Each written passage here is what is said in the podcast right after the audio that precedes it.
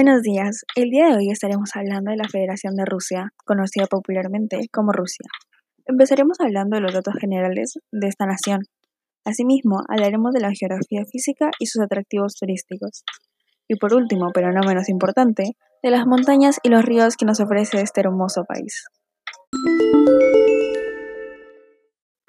Rusia es el país más grande del mundo, limitando con varios países de Europa y Asia, lo cual lo vuelve un país euroasiático y un país muy diverso de hecho, en el aspecto cultural y social. Asimismo, limita con el Océano Pacífico y Ártico. Como sabemos, la capital de Rusia es Moscú y su presidente, hasta el día de hoy, es Vladimir Putin. Actualmente tiene más de 145 millones de habitantes y la moneda se denomina rublo ruso.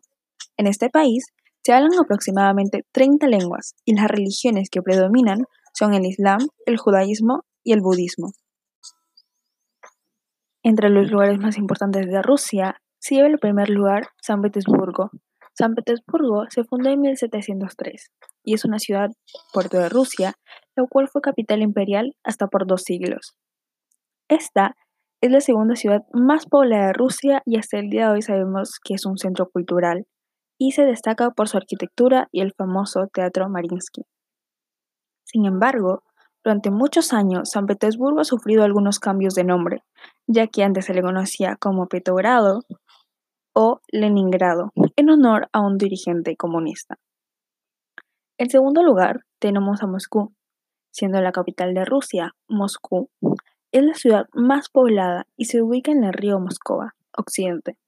Se destaca por ser un centro histórico en Kremlin y se puede apreciar la famosa Plaza Roja, la cual hablaremos más adelante podemos encontrar mausoleos, museos y la Catedral de San Basilio.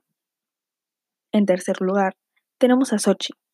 Sochi es una ciudad en el famoso Mar Negro y es más que todo conocida por ser una de las sedes de los Juegos Olímpicos en el 2014 y en el fútbol en el 2018. En Sochi se puede apreciar parques y edificios neoclásicos propios del siglo XX. Entre otros lugares importantes, también tenemos a Novgorod, Tobolsk y Novosibirsk.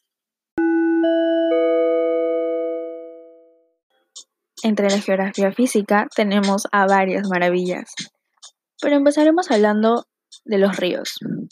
En primer lugar, tenemos al río Volga. Este es el río nacional ruso conocido como el río Volga. Es un río que atraviesa toda la nación, desde Valdai hasta el mar Caspio hay mucha energía hidroeléctrica y sirve como método de riego. Además, y un dato curioso, es que han encontrado peces con más de 8 metros de largo. En segundo lugar, tenemos al río Amur. Este río está en Rusia y China, y es un ícono para estos dos países. Este surge en la montaña de Manchuria y mide más de 2.824 kilómetros. Sin embargo, se une también con el río Amur Elgun, que es la combinación de, si combinamos ambos, mide hasta 4.904 kilómetros, por lo cual lo vuelve uno de los ríos más grandes del mundo. En tercer lugar, tenemos al río Don. El río Don nace en el río Iván y tiene una longitud de 1.870 kilómetros. Asimismo, está el río Obi, uno de los ríos más importantes. Este está en la parte occidental de Siberia y es uno de los más largos del planeta y el principal en la extracción de hidrocarburos. Obviamente en Rusia. Por otra parte tiene muchos peces como el salmón blanco, la carpa. Entre la flora podemos destacar los pinos, los álamos, los abedules y los cedros. Sin embargo, esto depende mucho de la estación. Por otro lado tenemos al río Yenisei, este río nace en Tuba y es uno de los más largos del mundo, el quinto de hecho, después del río Amazonas, Nilo, Yangtze y el Mississippi. Este mide 2.580 kilómetros cuadrados y desemboca en el Golfo Yenisei. Por último, tenemos el río Angara. El río Angara se encuentra en el centro sur de Rusia o Siberia y desemboca en el río Yenisei que es su mayor afluente. Entre los montes tenemos el monte más importante de Rusia y de Europa, que es el monte Elbrus. Este es un estratovolcán y es el punto más grande de Europa. Está ubicado en la cordillera caucásica cerca de la frontera de Georgia, marcando, la frontera entre Europa y Asia. Por otro lado, también tenemos al monte Narodnaya. El monte Narodnaya tiene una altura de 1895 metros y es una de las montañas más altas de las cordilleras de los Urales. Los bosques se encuentran en las laderas de las montañas, por lo cual tiene una tundra muy alta. En tercer lugar, tenemos al Gorasestra. El Gorasestra se ubica en Krai Primor, en el oriente de Rusia, y tiene una altitud hasta de 176 metros. Por otro lado, tenemos el monte Dich Tau, y este es el segundo pico más alto del Cáucaso. El monte Dich Tau tiene una altura de 5.002 metros. Y por último, tenemos al Managara. El Manaraga es un pico en el norte de los Montes Urales y mide hasta 11.662 metros. Este se caracteriza por sus laderas suaves y herbosas. Entre los bosques tenemos una gran variedad de bosques. En primera tenemos al Krasnoyarsk Krai, que se encuentra en Arimas. Este bosque es uno de los bosques, eh, es considerado el bosque septentrional del mundo. Por otra parte tenemos al Bosque de los Pinos, que se encuentra en Kaliningrado y se caracteriza por sus árboles torcidos, así llamado The Dancing Forest o el bosque bailarín. No se conoce la causa exacta de por qué este fenómeno, pero eh, se cree que es por actividad de oruga. Bueno, entre otros, entre otros bosques está el bosque rojo del Cubán, este obviamente se localiza en Cubán y se conoce por sus grandes robles, aunque hay muchos tipos de árboles aquí. Por último, tenemos al bosque Toliati.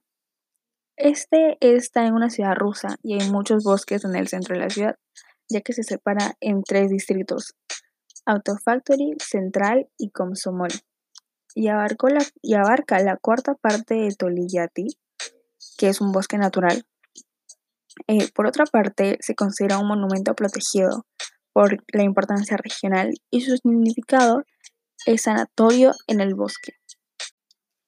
Entre los atractivos turísticos de Rusia tenemos muchas maravillas, como por ejemplo la Plaza Roja. La Plaza Roja es la más famosa de Moscú y conocida como Kitai-Gorod. Su nombre significa Plaza Hermosa y en ruso antiguo significaba rojo, el Museo Hermitage es el museo más importante y más famoso en San Petersburgo. Expone aproximadamente 3 millones de obras en solo 400 salas. Estas son procedentes de Europa, Oriente, Grecia, Roma y Egipto. Por otro lado tenemos a Vladivostok. Este es el puerto más importante de Rusia y su nombre significa Señor del Oriente. También, y algo súper imperdible cuando viajamos a Rusia, es la Catedral de San Basilio. La Catedral de San Basilio es Patrimonio de la Humanidad rusa, declarada así por la UNESCO en 1990. Aquí están enterrados los restos de San Basilio. San Basilio era llamado así ya que fue un obispo de Cesarea. Es un santo de la Iglesia Ortodoxa y uno de los cuatro principales de la Iglesia griega. Debido a eso, se llama así esta catedral. También tenemos el Teatro Bolshoi. El Teatro Bolshoi en ruso significa grande. Y, por para los rusos, este es un espacio de orgullo nacional, porque allí se representan las obras más bonitas entre de ballet y de ópera. También tenemos al Palacio Peterhof. Este palacio era una de las residencias veraniegas de los zares. De hecho, el palacio es comparado con el de Versalles por sus hermosas construcciones. Además, fue declarado Patrimonio Histórico de la Humanidad por la UNESCO en 1991 principalmente por su arquitectura. Este tiene tres salas ceremoniales, decorado por cuatro acompañantes de su misma decoración. Sus jardines están adornados por esculturas, se acompañan de preciosas fuentes canarias y cada una tiene un nombre propio. También tenemos a Kisi, o también llamado Hikti, se localiza en Karelia, que es una región. Y aquí se ubican bonitas iglesias y edificios antiguos. De hecho, estos edificios fueron construidos solo de madera, ya que se cuenta que no se utilizó ni un clavo para estas construcciones. También tenemos a GUM.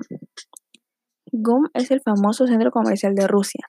Aquí se encuentran objetos de las marcas más famosas del mundo y fue fundado en 1893, pero debido al comunismo tuvo que cerrar. Por tanto, no fue hasta 1953 que recuperó su función original. Y ahora, de hecho, tiene una bonita arquitectura y sus techos son de cristal. Por último tenemos a Gronotsky. Esta es una reserva natural de Gronotsky eh, y ofrece paisajes poco vistos en lugares del planeta. De hecho, es la segunda más grande del mundo y posee bonitas cordilleras y volcanes. Hay muchos valles eh, de geysers naturales que dan orígenes a las aguas termales. Esto fue todo y espero que se haya quedado alguna información, ya que es muy importante saber algunos datos de cada país. Gracias.